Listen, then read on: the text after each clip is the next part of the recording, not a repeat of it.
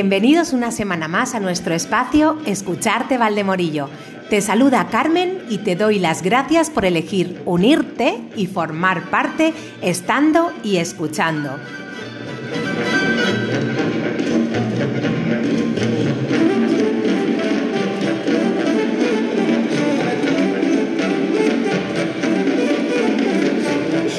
¿Has oído hablar de la red Natura 2000? Verás, cada 21 de mayo celebramos el Día Europeo de la Red Natura 2000, cuyo objetivo es dar a conocer la extensa red de espacios protegidos presentes en los países de la Unión Europea. Así creamos conciencia de su importancia y su permanencia para que las generaciones futuras también puedan valorarlos y, por supuesto, disfrutar con su belleza.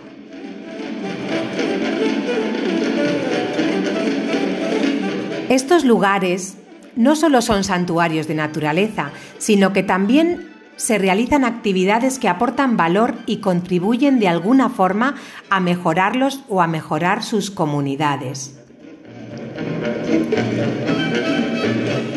El lema de este día es, el simple aleteo de una mariposa puede cambiar el mundo. Por eso, en el día de hoy te invitamos a compartirnos una foto de tus manos haciendo una mariposa en nuestro perfil de Facebook. Esta será la forma que desde Escucharte Valdemorillo nos comprometemos públicamente a cuidar el maravilloso entorno natural que nos rodea cada día.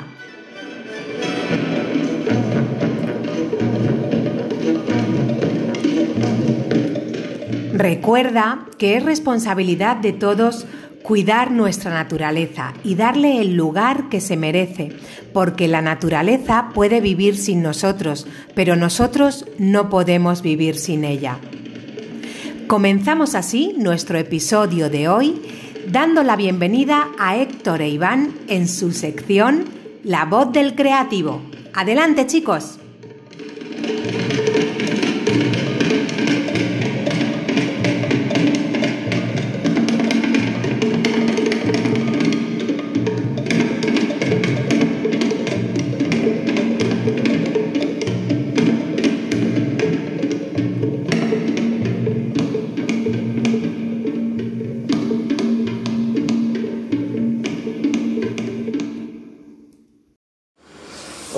Estamos aquí otra vez Héctor e Iván en otro podcast de La Voz del Creativo.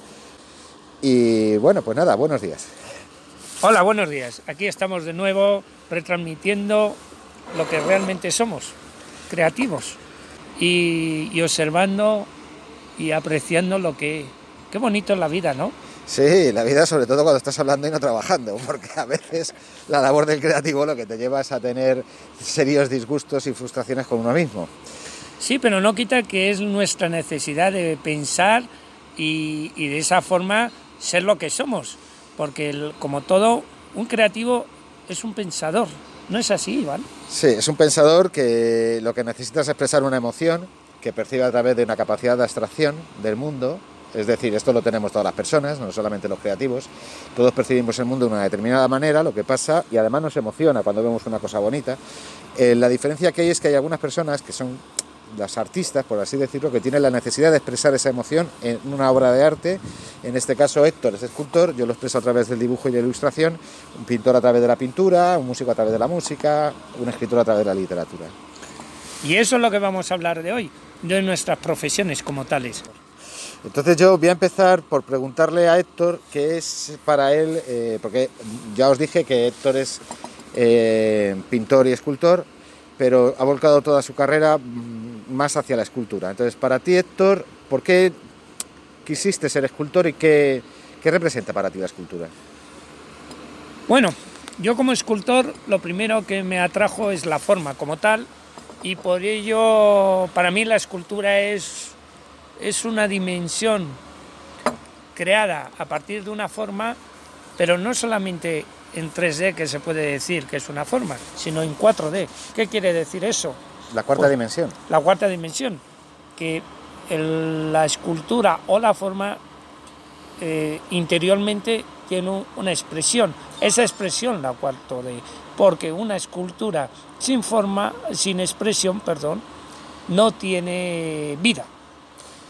Pues eso es interesante lo que dices. ¿Y qué contacto, qué influye en ti eh, a la hora de plasmar una emoción a través de la escultura eh, los materiales? Porque tú esculpes básicamente en piedra y en madera también. Yo te he visto hacer cosas en madera. ¿Y por qué eliges estos materiales? ¿Por qué no la arcilla o el papel o cualquier otro material? Me gustan los materiales que son que vienen de la tierra en sí, que son naturales, que tienen una energía ya, ya plasmada o, o que mantiene esa energía que cuando tú la trabajas de repente surge y te llena. Es como una absorción entre dos mundos paralelos, que es el tierra firme y el humano. Imagino que estarás siempre a la caza, ¿no? O sea, a la caza de sensaciones, cuando esculpes, cuando devastas la piedra. Eh, vamos, me, pasa a mí en el dibujo, ¿no? Cuando hago una línea, digo, qué bonito, qué línea más delicada, qué, qué, qué bien a, ¿no? Y, o sea, que imagino que tienes una conectividad con el material y que estás siempre a la caza de la sensación, ¿no? De la, de la emotividad que te produce lo que estás haciendo. Bueno, la sensación es la parte es, la parte fundamental de mi, de, mi, de mi estilo, de mi personalidad como escultor, ya que yo soy un artista expresivo. Es decir, mi emoción va unida en, captar y aparte de transmitir. Yo no puedo yo desarrollo escultura en que quiera decir algo emotivamente. Una escultura geométrica puede ser muy bonita, puede transmitir una forma muy interesante, pero para mí no me llena del todo. Yo busco algo que te rompa cuando la veas. Es decir, es como un árbol en sí no tiene todas las ramas organizadas, sino de repente una rompe esa estructura uniforme que es lo que es un árbol. Eso es lo que yo intento con mi escultura, romper una emoción cuando la ves. Eh, te, quería preguntar también otra cuestión. Tú tienes un estilo definido, ¿no? que es una actualización de lo que se puede considerar un arte medieval, el románico, pero eh, ¿qué, vinculación encontrarías entre un escultor de primitivo, eh, sabes estas Venus tan bonitas que hay en piedra y en arcilla realizadas por hombres primitivos, con un escultor contemporáneo? las necesidades son las mismas, la motivación ha cambiado. ¿Qué, es lo que te lleva? ¿Qué, qué opinas sobre esto? Bueno, eh, la verdad es una pregunta que tiene historia, porque el, pensamiento es muy diferente, ¿eh? porque cuando uno desarrolla una, escultura en una época eh, o, en, otra, está reflejando un poco tus, tus momentos, tus emociones. Entonces, yo estoy influenciado por el arte primitivo, que se puede decir así, el románico es donde yo me desarrollo mejor porque es un arte directamente eh, un, arte escultórico expresionista donde la expresión era por encima de la forma. Entonces me, gustó y, y, capté esa influencia de ese estilo. Pero no quita que cualquier arte antiguo me atrae por su, por su volumen, por su desarrollo, por su trabajo. El arte primitivo, lo más importante que tiene, que es humano que refleja en sí esa necesidad de expresar, como hemos hablado antes, ¿no, Iván? Sí, en el caso de las Venus, la, fecundidad, ¿no? Eso es. casi un sortilegio, es una forma de, exorcizar eh, por los demonios, ¿no? Por ejemplo, la fertilidad relacionada con el mantenimiento de la tribu, ¿no? Entonces, eh, digo, no sé. Sí, sí, es así, además lo, de la forma más bonita, que es, es agrandar los pechos que es donde realmente... Las caderas, ¿no? Que y las caderas. Las, los pechos y las caderas son los símbolos eh, femeninos por antonomasia, ¿no? sí. Y, de hecho, bueno, pues es la matrona, ¿no? La matrona universal, la gran gestadora. Además es una escultura que se puede decir la más antigua, pero es la más moderna, porque hoy en día llegar a esa, esa plasma, plasmación tan clara y tan, tan firme sobre la maternidad o la fecundidad es que hoy en día no hay ninguna escultura que lo pueda hacer no, se tan perfecta. Esto no se plantea, no se tampoco, ¿no? Es que no se llega, la diferencia es que no se llega. No se llega a No se llega a ese nivel. Es que las cosas cuando más puras son es cuando uno lo siente, no cuando uno lo piensa. Aunque no quitemos que ahora me toca a mí mi parte preguntar a Iván como eh, intelectual que es con la mano y con la cabeza. Uy. que realmente la ilustración es un nivel más alto en el dibujo. Eh, no, yo no lo considero así. Yo creo que la ilustración es una... No, un dibujo puede ser ilustración perfectamente. Eh, o una ilustración puede ser una pintura. No, no considero que tenga, que tenga mayor elevación que lo que es un dibujo. Eh, no, no, para nada. ¿Y cuál es la primera ilustración que tú crees que se desarrolló? Pues, ¿Quién la desarrolló? Eso, es fácil responderlo. Esto en las cuevas de Altamira hay unas magníficas ilustraciones de lo que son los bisontes y, bueno, y mira, como mecanismo de exorcitación también funcionó, ¿no? Del arte, eh, porque no sé, yo imagino que cuando un pintor pinta los bisontes en la cueva de Altamira lo que está haciendo es eh, llamar a la caza, ¿no? Que la temporada de caza sea satisfactoria o a lo mejor está relacionada con rituales de, cambio de la edad infantil a la adulta, ¿no? este, o sea, convertir al niño en cazador. Y yo creo que está relacionado con eso y eh, es una lo que pasa con las matronas, ¿no? con, las, con las Venus eh, clásicas, ¿no? eso exorciza a los demonios ¿no? y atrae la buena fortuna. Y aparte de eso, era el reflejo del, del, momento, porque antes no había otro mecanismo de, de, demostrar qué estaba ocurriendo en esa época, ¿no? Y la ilustración un poco a mí, me piensa, eso, ¿no? a mí me fascina un poco la idea de un hombre primitivo, el primer hombre primitivo que coge la tea y hace una línea y luego otra y luego otra y luego lo llena todo de línea la pared, ¿no? Entonces es cuando compone el dibujo, ¿no? Porque el dibujo a nivel teórico, eh, una línea no es un dibujo. Para que sea un dibujo se necesitan dos líneas. ¿no? Y en este sentido, la forma primigenia es una cruz, ¿no? que es una de las eh, formas más arcaicas de, expresividad artística que existe. Tú sabes eso que decía Leonardo, que una línea viene de muchos puntos. Si no hay puntos, no hay línea. Sí, porque es la, claro, ahí está, es la, la línea compuesta por muchos puntos. Pues eso es. Eso lo dijo Leonardo en su época, que era un gran dibujante más que pintor. ¿O tú qué crees? O era ilustrador también, porque él, su tipo de pintura es una ilustración sobre la época. La, diferencia que hay entre la ilustración, pintura o dibujo es la forma, a nivel artístico, que sea artístico o no sea artístico, es la forma que te enfrentas al trabajo en sí. O sea, quiero decir, eh, un ilustrador puede ser artista perfectamente, el problema es cómo visualiza el trabajo, cómo lo va a desarrollar, cómo, cómo lo entiende él el trabajo.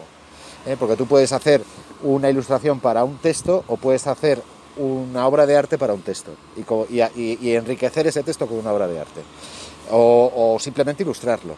Es la forma en la que tú te enfrentas al trabajo lo que, lo que le da la sensibilidad a, que la ilustración sea una obra de arte o se considere una obra de arte o dibujo una obra de arte o no. Porque, por ejemplo, dibujos hacia Picasso están considerados obra de arte. Por ejemplo, ¿el TVO es una obra de arte para ti? Sí, para mí sí es una obra de arte, porque es un medio de expresión. De hecho, está considerado un noveno arte. Lo que pasa es que el TVO se nutre tanto de la parte plástica como de la, parte literaria, que es el texto. A veces solamente de la parte plástica, pero hay un fundamento narrativo en la imagen. Por lo tanto, también es literario. Y sí, es obra de arte. Otra cosa es qué tipología de TVO se puede considerar obra de arte. Yo he leído TVOs que, que me han emocionado y TVOs que simplemente me han divertido, o sea, que han sido mm, pues, mm, a nivel emocional de, muy baja calidad, ¿no? Pero bueno, son entretenidos, eso forma parte del ocio, pero lo mismo pasa en el cine o en la literatura.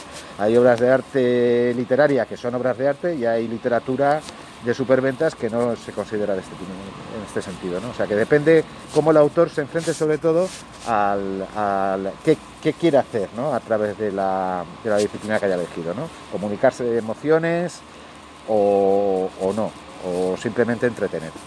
¿Y tu ilustración en qué campo la meterías? ¿Es una ilustración narrativa? ¿Es una ilustración histórica? ¿Es una ilustración eh, divertida o entretenida? ¿Qué tipo de ilustración haces? Mm, ah, buena pregunta. Esto depende un poco del trabajo en sí, ¿no? Eh, a nivel personal, pues hombre, intento que tenga, porque yo mm, dibujo mucho para mí, aparte de los encargos que pueda recibir, y yo intento ir a un poquito más allá, ¿no? Depende del mercado en el que estés trabajando a nivel de ilustración, a veces te permite eh, desarrollar un poco la parte emocional y la parte artística y otras veces te tienes que ceñir a la parte exclusivamente narrativa, ¿no? O funcional del trabajo, que es la ilustración de un texto o la ilustración eh, para una campaña de publicidad o un storyboard para anuncios. Aquí el valor artístico es mínimo, ¿no? En ese sentido, eh, ejerces más como un como un ¿Cómo se llaman estos soldados que, como un mercenario, ¿no? Un mercenario del arte. Pero eso eh, estamos todos. Claro, eso es. O sea, y otras veces, eh, pues el trabajo te permite desarrollar la parte artística de una forma más, más desarrollar la parte artística, así. Eh, y, otras veces, pues tienes proyectos personales que te permiten darle una visión artística al trabajo que estás desarrollando, ¿no? Yo, eh, antes de nada, voy a decir dos o tres autores que para mí han sido fundamentales, ilustradores, algunos, todos han hecho cómic en realidad, y que para que los podáis ver en Google Imágenes. Uno es Carlos Nine, escrito así, N-I-N-E, otro es eh, Moebius y otro es Brecha, el padre, Alberto Brecha, con dos Cs. Bueno, y ya llegando al final de nuestra conversación, porque nos encantaría seguir hablando y más de nosotros, porque somos unos grandes creativos de una forma vocacional y profesional. Sí, claro. Pero queremos dar aviso de una cosa, nuestra profesión, ¿tú qué crees, Iván? ¿Está en, en, extinción? Eh, si todo sigue así, sí. Eh, es una profesión que está cada vez más devaluada que aparentemente está, por lo menos la mía, tiene un surgimiento, yo creo que no, que está deteriorándose, entre otras cosas porque los mercados de consumo no son propicios a consumir ilustración y, bueno, y, básicamente eso, yo creo que hay que cuidarla porque si no va a acabar desapareciendo. ¿Y tú, sobre la tuya, qué opinas? pues la mía ya ha desaparecido. Somos cromañones que se pueden decir hacemos esculturas que muchas veces dicen, ¿y para qué? Bueno, porque ya las iglesias ya están construidas, los rascacielos no necesitan esculturas, y entonces nos dejan alguna vez algún jardín para poner una escultura que, bueno, queda bonito, decorativo. Los, artistas seguimos haciendo arte porque necesitamos expresarnos y porque somos humanos. Eso es lo fundamental. Esa humanidad necesita ser, eh, ser expuesta. Sí, pero necesitamos también la ayuda de la sociedad y en ese caso, como se ve y hacia dónde vamos enfocados, eh, el, artista necesita el apoyo de, este, de la sociedad, de la gente. La gente cada vez más eh, tiene una actitud de, rechazo a lo, que, a lo de pensar, a entender, a sentir. ¿Por qué? Eso es lo que la pregunta. Y para acabar, bueno, para acabar nada, yo la única forma de salvar las profesiones artísticas es convertir, es una idea, es una idea en tanto peregrina, porque esto es... Pero bueno, sería convertir las escuelas no solamente en lugares de transmisión de conocimiento y educación de socialización, sino en centros culturales, ¿no? para que haya una relación entre eh, los chicos, entre el ser humano y la expresividad artística. No olvidemos que si no creamos, no avanzamos. Bueno, y lo tenemos que dejar aquí porque se nos ha pasado el tiempo, un poquito. Bastante. Y, así que hasta la próxima y muchas gracias por escucharnos. Igualmente, hasta muy pronto. Muchísimas gracias Héctor e Iván por compartir vuestra sección y ese pedacito de vuestro corazón con todos nosotros. Hoy además tenemos sorpresas. Compartimos, queridos oyentes, dos mensajes de amigos de Escucharte Valdemorillo que han querido saludarnos y mostrarnos su cariño.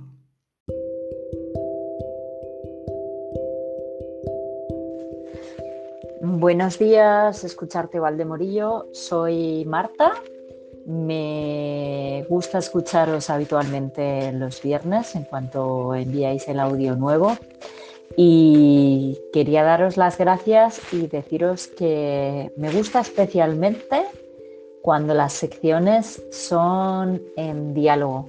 Me parece que se genera una riqueza y un disfrute más grande. En especial, soy muy fan de la sección de Héctor e Iván. Así que nada, muchas gracias y un besito. Chao.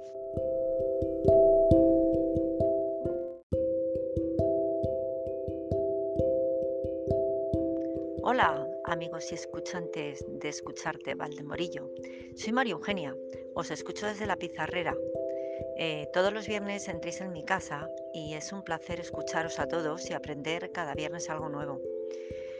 Y también deleitar mis oídos con la voz de María José y sus poesías y alegrar el día con el humor de Por, humor al arte de Mercedes. Me encantan todas las secciones, lo hacéis muy bien. Seguid así. Un abrazo. Gracias Marta, gracias María Eugenia por este detalle. Qué ilusión nos hacen vuestros mensajes. Ojalá vuestra iniciativa sirva para que más vecinos se animen. Y continuamos avanzando con la emoción de María José Ugarte y su sección Poesía Eres tú.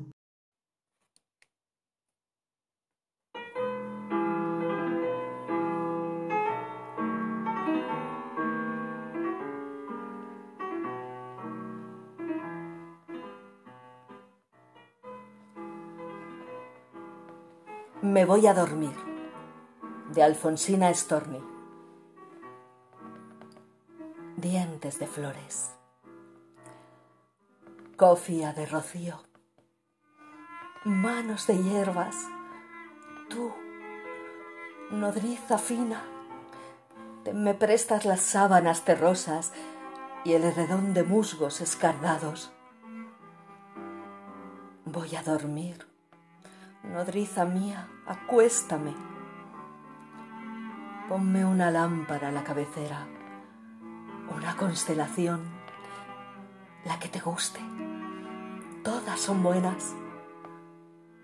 Bájala un poquito. Déjame sola. Oyes romper los brotes.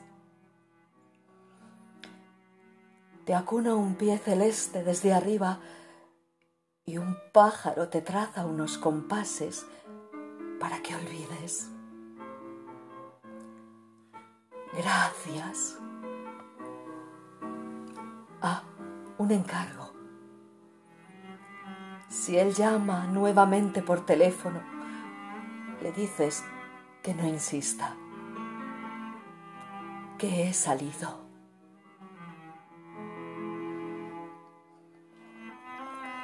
Feliz día, amigo. Soy María José Ugarte y esta es mi sección Poesía eres tú.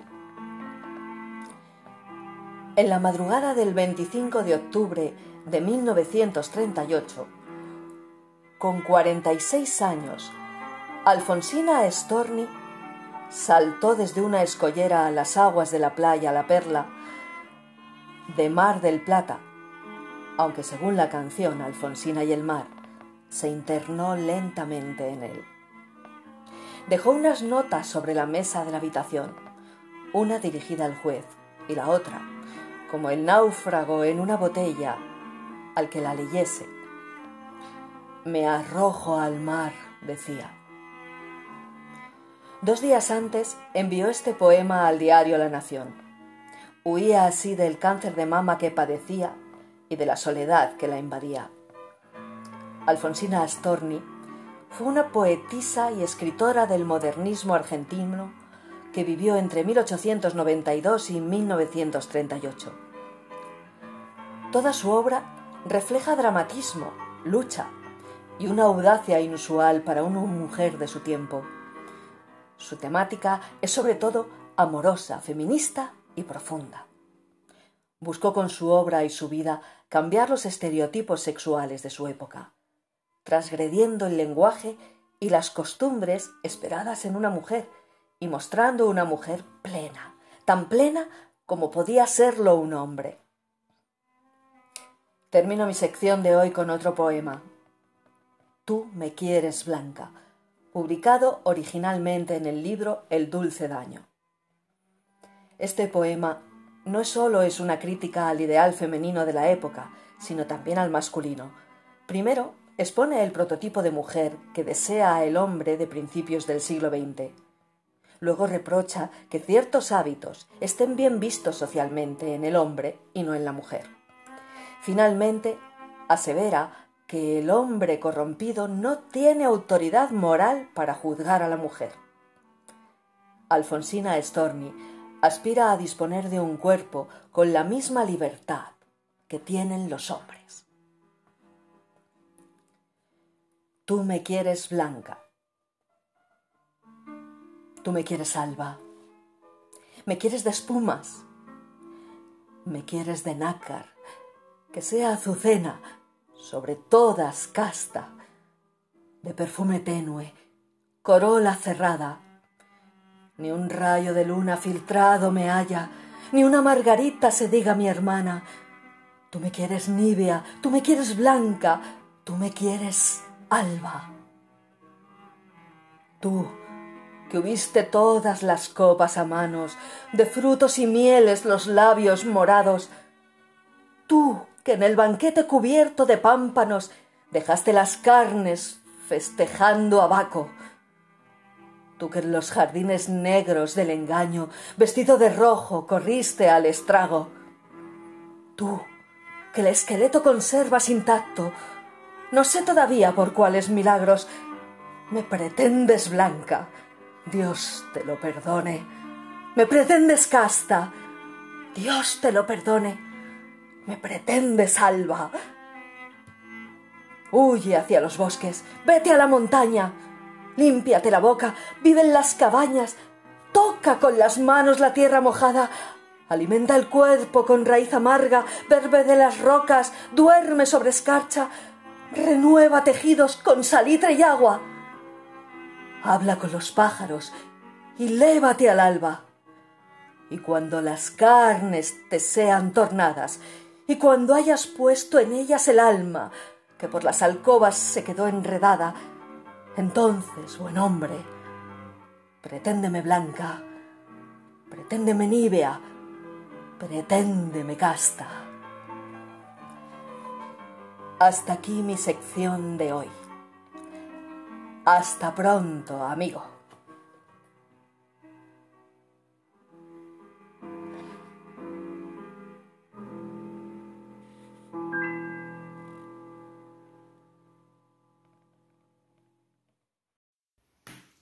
Muchas gracias, María José.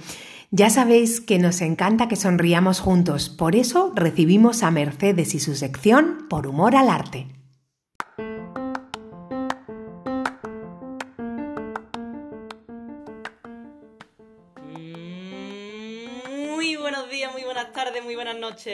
Aquí comienza la sección por humor al arte.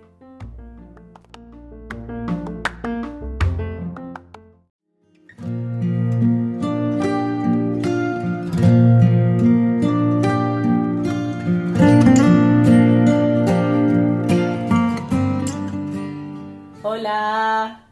Hoy quiero rescatar una reflexión que hizo hace tiempo el humorista JJ Vaquero acerca de los apellidos españoles. Y para hablar de este tema me he traído hoy a mi amiga Sara. Hola Sara. Hola.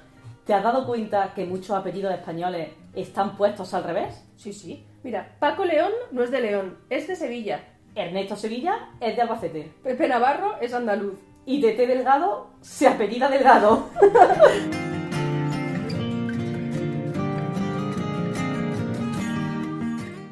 Pablo Motos va en coche. Ángel Nieto es abuelo. Pablo Iglesias es ateo. Monedero maneja billetes. Rafael Amargo es salado. Y David Guapo es del montón.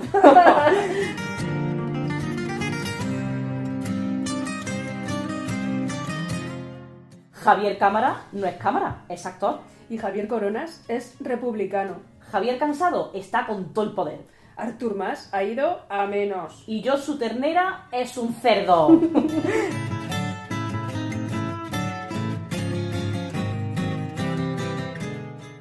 Eva H. no es muda. A Raquel Bollo le gustan los hombres. Y a María del Monte le gustan las playas.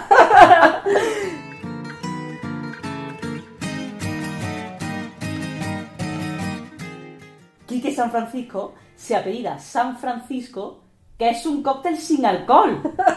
Victoria Abril nació en julio. Pilar Rubio es morena. Nuria Roca es de carne. Juan y medio es uno solo. Vicente del Bosque es de ciudad. Matamoros no es racista. Alfonso Guerra es pacifista. Y el humorista vaquero se gana la vida haciendo el indio.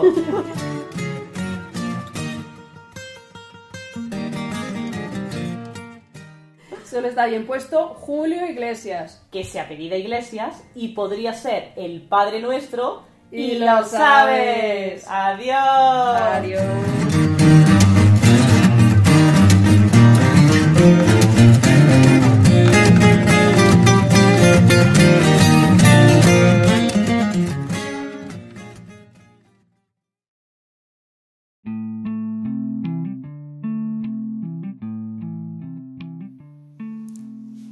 Y así, con una sonrisa, gracias a Mercedes y a Sara, nos despedimos por hoy. Te recuerdo que puedes encontrarnos en escuchartevaldemorillo.com y en nuestras redes sociales, Facebook e Instagram, como Cultivarte Valdemorillo.